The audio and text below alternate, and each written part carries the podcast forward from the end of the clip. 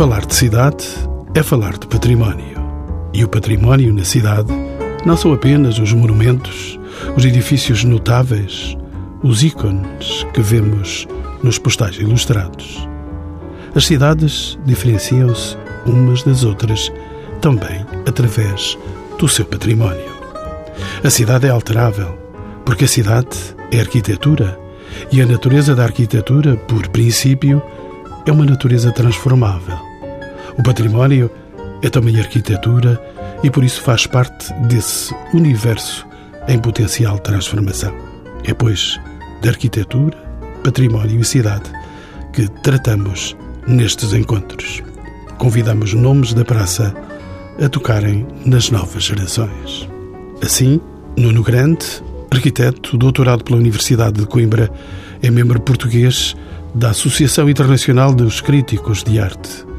Diogo Seixas Lopes, arquiteto doutorado pelo Instituto Federal Suíço de Tecnologia de Zurique, foi bolseiro do Centro Canadiano de Arquitetura e da Fundação para a Ciência e Tecnologia. Nuno Mateus, arquiteto doutorado pela Universidade de Lisboa, trabalhou em Nova York e em Berlim. E Inês Lobo, professora na Universidade Autónoma de Lisboa, foi comissária da representação portuguesa na Mostra Internacional de Arquitetura em Veneza. Pergunto a Nuno Grande se a cidade histórica é passível de ser alterada. Claro que pode, ela faz parte desse organismo, como um, um órgão. Há quem lhe chame coração, não sei, não sei se hoje o coração das cidades está nos centros históricos, mas na verdade é um órgão, entre muitos outros, que compõem esse organismo. Portanto, terá que ser intervencionado sempre a pensar na sua relação com as restantes partes. Mas claro que sim, claro que é passível de ser intervencionada e transformada. Arquiteta Inês Lobo, bem-vindo aos encontros com o património. Sabemos que existem limites, que existem fronteiras a partir das quais não é possível alterar as zonas históricas das cidades. Concorda com esta afirmação? Preciso definir quais é são os limites e quais é são essas fronteiras. Eu começo por ter dificuldade muitas vezes em definir os próprios limites dessas zonas históricas, não é? onde é que elas acabam, onde é que elas começam. Depois penso que há outra coisa extremamente importante nas zonas históricas é qual é o programa que lhes está associado no momento em que se querem transformar, não é? Isso também define os seus limites e a sua capacidade de poderem ou não serem transformadas, ser-lhes alterado o seu programa, será que têm ou não capacidade para o albergar, etc que é preciso, no início, é exatamente como disse, definir esses limites para poder, com certeza, como disse o arquiteto Nuno Grande, continuar a intervir e a transformar. Arquiteto Diogo Seixas Lopes, bem-vindo também aos encontros com o património. Temos uma pleia de arquitetos mais jovens. É dos dados que a arquitetura que hoje se projeta sobre a cidade antiga tem um papel especial na transformação da cidade. Como é que a arquitetura contemporânea convive com a cidade antiga? Quer dizer, mais uma vez, seguindo o que foi dito pela Inês, é preciso explicar o que é que é, ou é preciso definir primeiro o que é que é a arquitetura contemporânea. Ela então é vamos aí definir. Ela é muita coisa e há coisas que são mais genéricas e que são pura construção ou, ou, outras coisas que são pura especulação. E, portanto, se calhar o que estamos a falar aqui são de intervenções que ganham um caráter qualquer de exemplaridade, não é? E essa exemplaridade, no meu entender, tem que ver com a forma como o projetista ou a equipa envolvida dedicam uma particular atenção ao que é específico nesse lugar, porque é isso que torna tão especial a cidade histórica, não é? A sua singularidade, não é? É tudo o que se acumulou nela que a torna diversa de uma outra parte qualquer da cidade. E, portanto, eu penso que a melhor arquitetura contemporânea ou a mais exemplar arquitetura contemporânea que intervém sobre a cidade histórica tem que ter isso em conta. É aquela que tem isso em conta. É isso. Arquiteto Nuno Mateus, bem-vindo também aos encontros com o património. Se temos diferentes arquitetos, se temos uh, diferentes sensibilidades, há sempre a possibilidade de haver diferentes abordagens quando se projeta para uma zona histórica. Lá para Alice já diria com certeza isto que eu estou a afirmar. Agora pergunto eu, são as características dos sítios ou é a formação dos arquitetos que determina essas diferentes formas de projetar? Eu diria que a própria cidade histórica não, não é um ente homogéneo, ela também é um ente é um acumulado de perspectivas diversas de arquitetos ou de, de construtores diversos no tempo, motivados por problemas distintos que se foram justapondo e consolidando nesse tal organismo que temos estado a falar, que é sempre um organismo fluido instável e que, na perspectiva do tempo, e do tipo de trabalho que esses edifícios uh, incorporaram, do, dos materiais que incorporaram, etc., eles foram sempre contemporâneos no seu próprio tempo. E, portanto, parece-me evidente que hoje qualquer atividade que se possa fazer sobre o património histórico não possa ser senão contemporânea para fazer justiça a esse mesmo sentido de formação da cidade histórica evidentemente depois mediando os problemas que lhes são dados a resolver, que porventura trarão novas questões, mas aí serão vistos contemporaneamente em contexto, é? mas respondendo a, questões muito específicas. Arquiteta Inês Lobo, mas vamos convir que intervir numa zona histórica de uma cidade implica muitos cuidados, porque estamos a modificar algo que é do interesse público? Existem modelos? Pergunto, existem metodologias próprias? Não sei se existem metodologias próprias. Eu penso que é importante, se calhar, falarmos de casos concretos. Há um exemplo para mim que é notável de intervenção na cidade histórica, que é o projeto do Chiado do arquiteto Álvaro Cisa Vieira.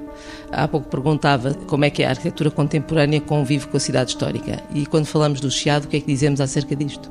Ficamos é arquitetura contemporânea. O que se trata ali, claro que é arquitetura contemporânea, do mais contemporâneo que podemos ter hoje. No entanto, no fim, aquilo que vemos é, com certeza, uma nova cidade histórica, um novo Chiado, com uma intervenção contemporânea, de um arquiteto que está vivo, portanto só pode ser contemporânea. É uma cidade reinventada, se quiser, porque ele dá-nos a descobrir uma série de outros espaços que nós não conhecíamos, não é? No entanto, como é que nos posicionamos quando olhamos para esta, para esta intervenção, que quanto a mim é de uma sabedoria enorme e que se me perguntar assim, perguntou-me se existem modelos, eu penso que o Chiado se tornou um modelo pela qualidade e pela inteligência com que foi feito, com que aquele projeto foi feito. Arquiteto Nuno Grande. Bom, há um conceito que eu gosto muito quando se fala da cidade, que é o conceito de palimpsesto. O palimpsesto era um, digamos, um documento, um manuscrito que os monges copistas dos conventos tratavam sempre com enorme deferência, mas sem deixar de reescrevê-los. A ideia de palimpsesto é exatamente a ideia de se poder raspar e reescrever esses documentos à luz da tal contemporaneidade que cada escritor ia acrescentando a esse documento. Ora, eu acho exatamente que o Álvaro Siza, quando intervém no Chiado, é um monge culto de um convento que está a escrever sobre aquele palimpsesto mais um, um conjunto de frases, sem deixar de ler e manter, por baixo da sua intervenção, as frases que outros, anteriormente a ele, tinham deixado escritas. Portanto, é esta, uns dirão modéstia, eu direi cultura, de perceber que a cidade não para na sua obra, já há obras que o antecedem e há obras que virão a seguir. E, portanto, desse ponto de vista, o modelo servirá para outros seguirem esse caminho, continuarem a escrever sobre esse palimpsesto. E de certeza que hum, estão na frente de futuros monges da arquitetura.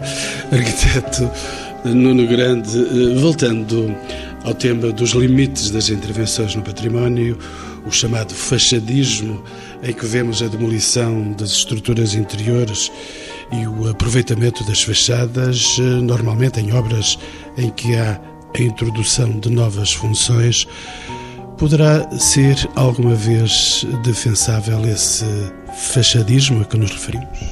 Bom, voltando outra vez ao Chiado, como sabe, o que ficou mas já mais chiado no país. Sim, sim, mas é, é interessante porque é possível estabelecer relações com outras áreas. O que ficou do incêndio chiado foram as fachadas. Portanto, desse ponto de vista, poderíamos acusar o arquiteto Álvaro Cisa de fachadismo, porque na verdade ele acabou por recriar os interiores dos quarteirões e até os interiores dos próprios edifícios. Mas aí está um, um exemplo interessante também, mais uma vez, porque ele respeitou aquilo que era uma estrutura planimétrica, ou aquilo que se chama estrutura formal ou morfológica da cidade, e não apenas a, a, sua relação com o espaço público, que é a fachada. E, portanto, ao respeitar essa estrutura, essa matriz anterior, compreendeu o edifício, a cidade, edifício, como um todo, do qual não se pode separar a pele do corpo, não é? E, portanto, o que está a acontecer muitas vezes em Portugal, e já aconteceu noutros países, e aqui estamos aparentemente a repetir esses erros, é que a mudança de uma função eh, no interior de um edifício implica a sua total demolição. Isto é, um, é uma ideia feita errada porque nós temos eh, exemplos históricos de conventos que foram transformados em hospitais, hospitais em câmaras municipais, em escolas, em quartéis, onde a matriz do edifício se manteve. Portanto, eu acho que muitas vezes há uma certa preguiça e uma certa falta de cultura de intervenção que muitas vezes é deixada aos promotores imobiliários, tenho que o dizer aqui abertamente, é, é a cultura do promotor imobiliário que vinga e não a do arquiteto que procura introduzir essa perspectiva mais culta da cidade. Também há monges incultos, atenção. Hum?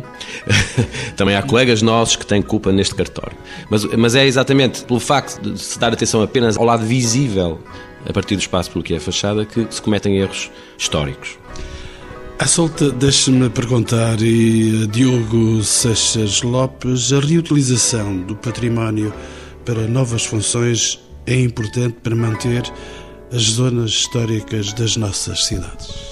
É, quer dizer, neste momento essa reutilização ou refuncionalização será talvez a forma mais eh, realista de intervir nelas e num contexto com recursos extremamente escassos. Mas eu acho que um bocadinho a imagem do fachadismo que falou, não é? Daquilo que antigamente se chamava o efeito Potemkin, porque foi inventado pelo Potemkin para enganar a czarina Catarina também são as mais perversas, não é? Porque mantêm essa imagem reconfortante de que as coisas estão na mesma e muitas vezes as transformações que estão a passar no interior não só abatem completamente o passado e a estrutura espacial desses lugares e, portanto, a sua identidade. Eu acho que não há interesse nenhum por parte dos promotores e do mercado de ir noutro sentido. É este sentido que interessa, é especular sobre a mais-valia, por assim dizer, urbana da fachada e depois aplicar sem misericórdia um outro tipo de programa que tem a ver com uma regulamentação e interesses que estão completamente a montante, eh, enfim, da verdade ou da singularidade desse património. E no caso da refuncionalização, claro que eu acho que é mesmo o caminho e será uma tendência, é uma tendência importante mas eu confesso também alguma inquietação que é para que é que serve essa refuncionalização. E eu creio que ela servirá cada vez mais para uma indústria específica, que é uma indústria do turismo e que é uma indústria que produz e oferece mais ou menos a mesma coisa em qualquer lugar, mesmo que eh, faça passar a ideia de que está a oferecer uma coisa que só existe aqui. Portanto, muita da refuncionalização que eu vejo hoje acho que é extremamente útil e positiva, porque de facto está a reavivar uma série de, quer dizer, um grande parque de edificado, não é? Isso é importante para que ele não fique ao abandono, mas depois as coisas ficam todas, ficam todas iguais. É igual em Lisboa, no Porto, em Basileia, em Brooklyn, é tudo igual. Estranhamente. E não podemos satisfazer todas as Catarinas do mundo, não é? Há alguma dificuldade nesse sentido. O arquiteto Nuno Mateus, essa reutilização de que falamos, tem com certeza limites a partir das quais se começa a perder património como é que se definem esses limites? Isso, mais uma vez, é difícil de ter uma concepção a priori e eles assentarão e definir-se-ão sobre o estudo do caso que se tem pela frente. Isto não é régua esquadra? Não, não, seria demasiado uh, simplista, não é? E extrapolado, até porque, do ponto de vista do património, nós e da cidade é tão diverso que requererá outro tipo de leitura mas estávamos a discutir a questão da, da fachada e da intervenção patrimonial do edifício, da tipologia. Começamos também a ter e a procurar, não só a procurar noutras cidades, como estamos a falar no turismo, um turismo específico e começamos a ter casos em que justamente a procura e isso é tanto mais verdade quanto mais é fácil de nos movimentarmos e termos acesso a instrumentos de globalização, não só de, através da viagem física, como através da presença virtual da imagem. Começamos a interessar-nos cada vez mais por aquilo que é específico de cada lugar e a isso ser o que movimenta, não só a nossa deslocação e a nossa procura, mas também a, a nossa distinção no mundo global. E isso começa-se a perceber, em Lisboa concretamente, começa a haver uma série de refuncionalizações e até de reprogramações dentro do próprio domínio turístico, que são a procura específica da identidade da nossa cidade, da nossa arquitetura, da nossa história, daquilo que nos diferenciará a viagem de uma pessoa vir a Lisboa ou ter ido a outra cidade qualquer. E eu acho que a arquitetura e a cidade, mais do que qualquer outro instrumento, poderá marcar a especificidade dessa experiência. E agora, uma questão que vou colocar a todos para abrir, de certo modo, o debate entre todos os participantes neste programa. O património é um impedimento ao desenvolvimento natural das cidades ou será um recurso das próprias cidades? Posso começar por si, arquiteta Inês Lobo.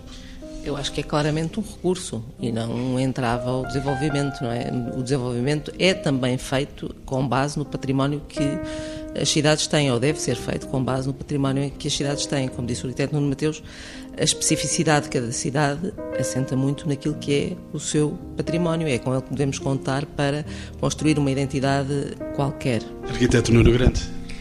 Bom, há um outro conceito que a Françoise Chouet, que é uma, uma, historiadora muito interessante e muito pertinente, que tem escrito sobre as questões do património, há um conceito que ela desenvolveu que é o conceito de complexo de Noé que é muito interessante, porque ela diz que nós estamos tão preocupados com as espécies que estão a desaparecer e, em colecioná-las na nossa arca, não é? Que nos esquecemos que podemos acrescentar novas espécies a essa espécie, ou seja, podemos introduzir património no património existente. Porque normalmente o dilúvio, não é, para os complexados de Noé, é a cidade contemporânea, é a arquitetura contemporânea que vai destruir a identidade e o património histórico. E, portanto, toca a colecionar todas as espécies eh, boas e más, não é? Porque também há património herdado que não vale a pena preservar. Na barca havia de tudo. Na barca havia de tudo. E, portanto, se nós conseguimos ultrapassar este complexo, não é? E soubermos olhar para a arquitetura contemporânea como um património que está a ser acrescentado ao património e que provavelmente não será classificado já, porque é preciso não é, guardar aquela distância crítica dos 50 anos ou coisa assim, mas de qualquer maneira, se nós conseguimos perceber, e acho que Lisboa está cheia de património contemporâneo que nós sabemos que vai ser classificado no futuro, se nós conseguimos olhar para esses edifícios como algo que veio trazer uma nova leitura da identidade lisboeta, só porque estamos em Lisboa a conversar, podia falar do Porto, de onde venho. Já lá iremos. Se nós conseguimos perceber isso, então este complexo deixa de existir e se calhar a própria palavra património pode desaparecer do nosso vocabulário, porque descomplexadamente tudo pode vir a ser tratado de forma culta como eh, valor. Arquiteta Inês Lobo, assim, tão dramaticamente, tudo ppode ser destruído e tudo pode acabar. Eu gostava muito de lembrar aqui uma frase que ouvi de um homem muito sábio que é engenheiro, não era arquiteto, e que uma vez me disse assim: não, esta questão de património é muito simples. O problema é que todas as coisas que nos deixaram são já as coisas boas. As coisas más que eles fizeram na altura já desapareceram. E o problema é que nós convivemos no nosso tempo com as coisas boas e más que fazemos. E eu penso que isto tem a ver com aquilo que o Nuno estava a dizer, que é. Eu também espero que um dia nós consigamos olhar e dizer património é tudo isto tudo isto e conseguir identificar tudo isto sem, sem, estar sempre a pensar só na carga do tempo, do tempo, do tempo, do tempo. Porque não é muitas vezes o mais importante. Mas felizmente eu acho que há uma sabedoria enorme nos homens e não é nos arquitetos, nos, diz sempre os homens, que é esta, que é, vão apagando aquilo que não interessa. Portanto, aquilo que chega até nós são sempre coisas maravilhosas, evidentemente.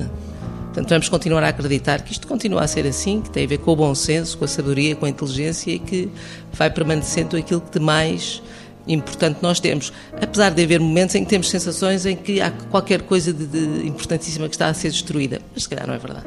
E quando houver mais arquitetas mulheres, arquiteto Seixas Lopes, vamos a isso? Bom, eu concordo plenamente com o que disse o arquiteto Nuno Grande em relação a uma ideia de que eh, o património não é estático, não é? é um processo dinâmico e está em plena e em permanente construção e, portanto, isso é assim uma espécie de projeto coletivo, é talvez o mais ambicioso e o mais complexo projeto coletivo que temos entre mãos, que é o que é que a gente deixa, o que é que a gente deixa aqui. Por outro lado, acho que também convém abrir um bocado o entendimento ou a noção do que é que é património. Acho que temos estado a discutir sobretudo património material, mas implicitamente estamos a pensar também num património imaterial. E eu acho que a construção presente de um património imaterial é talvez um dos problemas chave ou crítico. Como é que se constrói uma consciência coletiva que sensibilize a maior parte de nós que de facto o passado tem uma relevância, todo esse passado, toda essa acumulação de experiências tem uma relevância. Isto é um, eu acho que é uma perspectiva muito europeia, a nossa. Portanto, quando a Inês diz que, de facto, a cidade histórica interessa como um elemento de desenvolvimento, ou, é, ou deve ser visto como tal, isto é um, uma perspectiva estritamente, ou quase estritamente europeia, não é? Não é isso que se está a passar nos outros lados. E, portanto, há aqui uma marcha do marcador e há aqui uma outra marcha inexorável de progresso que eu acho que avança contra essa ideia de permanência, que está muito mais assente numa ideia de da obsolescência. Arquiteto Nuno Mateus, vamos ter que ultrapassar fronteiras? Não necessariamente. Ultrapassando fronteiras, vamos separar com outras leituras e outras questões, eventualmente patrimoniais ou outras dinâmicas do que é que essa questão possa querer dizer nesses lugares concretos. O arquiteto Seixas Lopes estava a falar concretamente da Europa. Se calhar vamos ter que sair fora dos circuitos europeus não sei se a pesquisa é diferente relativamente à nossa, mas tem as suas próprias lógicas internas. Eu, há uma questão que gostava de não deixar passar. Por um lado, ela já foi aqui plenamente reafirmada, a nossa obrigação de deixar inscrita a nossa passagem na vida, como arquitetos, como pessoas, como coletividade viva nesta altura no planeta. Mas há uma questão sempre que eu sinto quando nos falam de, de património e quando a discussão se centra na questão, na, nas questões do património e que o remete para a história e que parece desculpabilizar todo o tipo de intervenções ou desresponsabilizar ou de retirar de, da responsabilidade de produzir património nas intervenções contemporâneas, tal como a avaliação que fazemos daquilo que nos chegou. E, portanto, eu punha ambas as coisas no mesmo prato da balança. Por um lado, que não podemos senão ser contemporâneos e não podemos senão ser patrimoniais em todos os atos que fazemos, e essa é a nossa responsabilidade permanente. E um dos atos mais patrimoniais que podemos fazer é justamente esse ato de leitura, de que o arquiteto Nuno Grande falava, sobre o qual teremos necessariamente que fazer atos de apagar e de escrever, mas que assentam sobre um ato de leitura.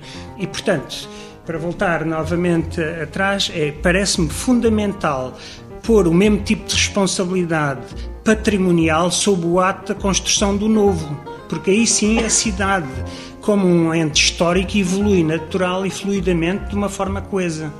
Nuno Grande, volta-me para si para lhe perguntar, e na linha do que estava a dizer eh, Nuno Mateus, se estamos numa época em que há uma cultura da intervenção com qualidade nas cidades portuguesas? Hum, pergunta difícil. Há uma maior atenção à questão do construído, porque pronto, eh, as cidades pararam de crescer, eh, as periferias foram de alguma maneira tornadas eh, demónios, não é, pela crítica, e era bom que não fosse assim, que se olhasse com outros olhos para aquilo que fomos construindo em tempos de prosperidade. Mas é verdade que esse sentido crítico tem-nos obrigado a regressar ao centro e a perceber que no centro, e sobretudo no tal contexto europeu, existem qualidades que nós não encontramos em mais lugar nenhum do mundo, não é? E desse ponto de vista, estando de acordo com o que diz o Diogo, acho que apesar de tudo a nossa mais-valia por termos nascido aqui, neste velho, velho continente, é eventualmente mostrarmos às outras culturas, sobretudo a essas culturas que criam urbanidade de forma muito repentina, não é? Estou a falar do Médio Oriente, da China.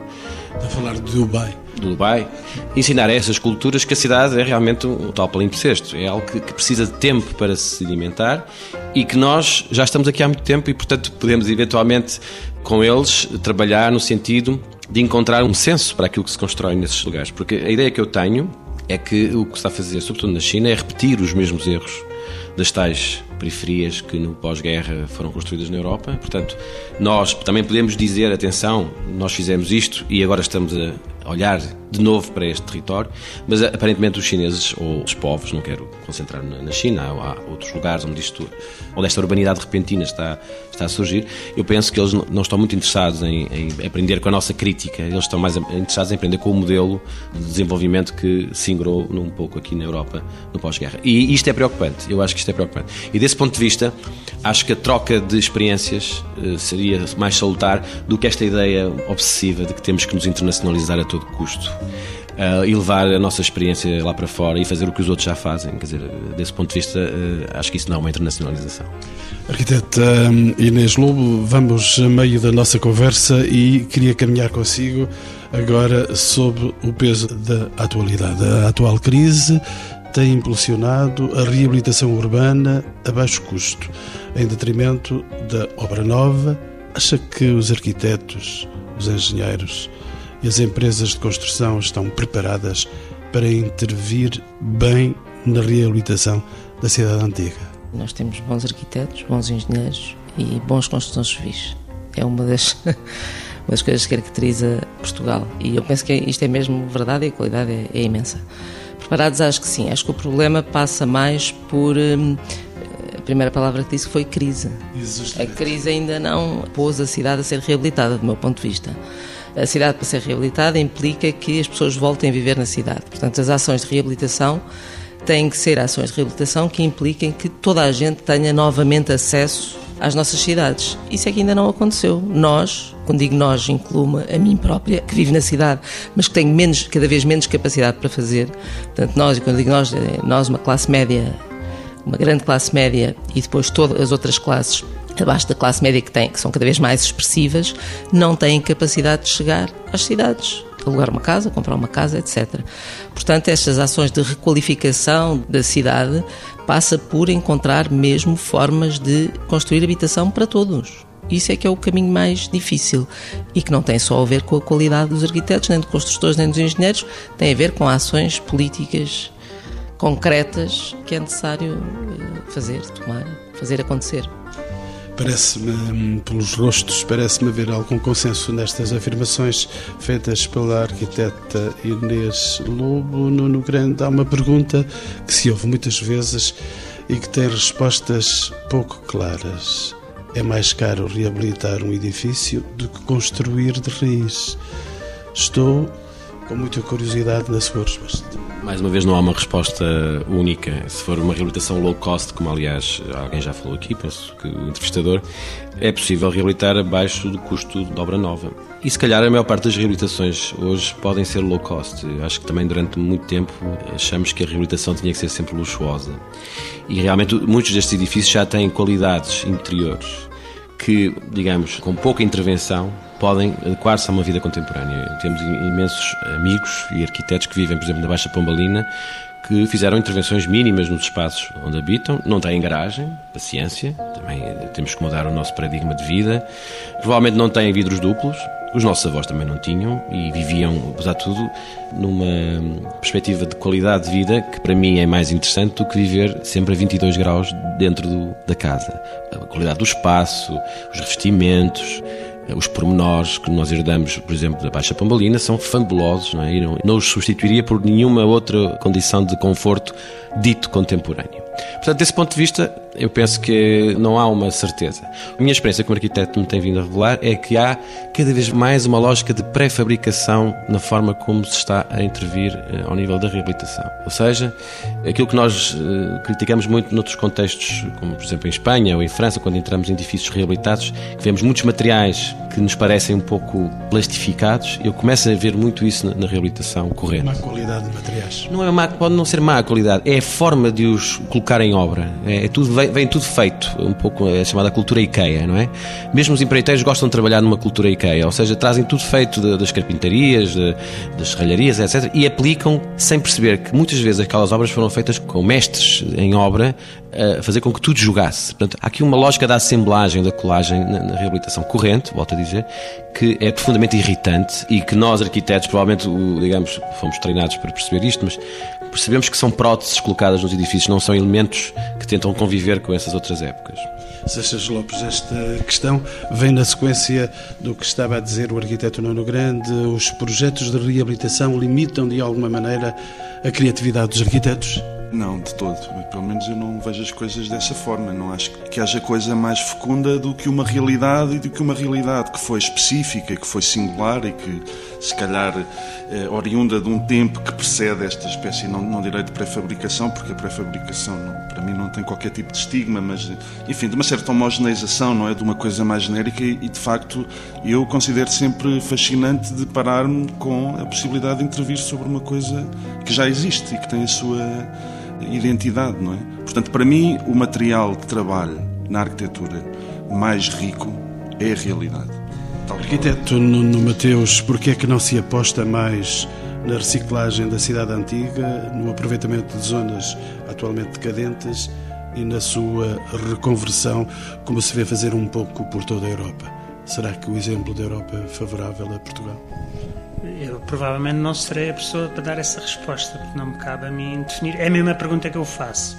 Eh, diria que começamos a ter evidências que isso se passa um pouco, não por razões ideológicas ou culturais, mas por, pressionados por uma realidade que nos leva a tomar decisões de aproveitar melhor aquilo que temos e finalmente de olhar para aquilo que temos, que era esse o problema. que se passava é que se achava que se substituía uma coisa que estava por uma nova e ficava-se melhor. E, e, o que se assistia era que, em geral, o investimento temporal e material feito nos edifícios que substituíam os antigos era infinitamente menor e a cidade ia ficando materialmente e espacialmente muito menos qualificada. E talvez por isso chegarmos ao estigma de estarmos aqui os cinco à volta de uma mesa a falar de património, quando isso provavelmente nunca ocorreria há 50 anos atrás ou há 100 anos atrás, isso era a realidade contínua das pessoas. Há aqui um criou-se uma ideia de oposição entre o que é intervir e o que é qualquer coisa preciosa que devemos preservar. Parece-me a mim que finalmente, com uma certa naturalidade, estamos a olhar para aquilo que temos. E eu chamava só a atenção um bocado novamente para aquilo que o Nuno Grande falava dos pormenores. Porque os pormenores, quando nós falamos dos pormenores de uma casa, nós falamos de uma série de saberes acumulados naqueles pormenores, de técnicas, de formas de entender a, a matéria, das máquinas que havia, de, dos comprimentos das tábuas, das larguras. De, há uma série de coisas inscritas nesses materiais que está para lá do próprio aspecto da fruição plástica das matérias, mas que no fundo corporiza realmente a cultura desse tempo num sentido muito mais alargado. E que, claro, nós não conseguimos ver nesse tal ready-made IKEA que o Nuno falava, da tábua pré-envernizada, etc, etc, que é aparentemente afim com a reabilitação, que é o lado mais destruidor destas reabilitações, é, é a reabilitação que não entende, que mais uma vez que não sabe ler e, portanto, não sabe reescrever, porque é obviamente ignorante e, portanto, importa imagens pré-fabricadas que depois encaixam mal, não é? Não, parece ter as mesmas palavras, mas aquilo não funciona como uma frase. Portanto, essas para mim são as questões que nos preocupam, como, obviamente, escritores, mas também leitores de uma cidade. Gostava de vos confrontar com esta questão que poderá ser ou não polémica, mas gostaria que me dessem exemplos de sucesso da reciclagem urbana e da reciclagem de edifícios históricos com poucos custos. Esta é uma alternativa. Pode-me já dizer? Então? Que é a LX Factory, em Lisboa, que é um fenómeno muito interessante e só é possível por ausência de legislação porque por legislação, com a legislação que temos, aquilo é eh, manifestamente impossível.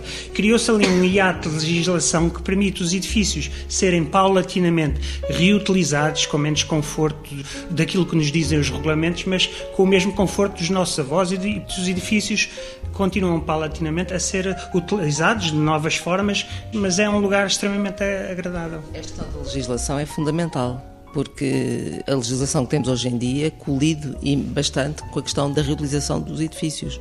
Há um outro exemplo que é a Baixa House, feita pelo arquiteto José Adrião, um edifício na Baixa Pombalina que foi ocupado com uma série de casas, apartamentos turísticos, feita também com baixo custo, onde foi necessário pedir que se abrissem exceções a legislação atual, porque senão era impossível de, de ser construída.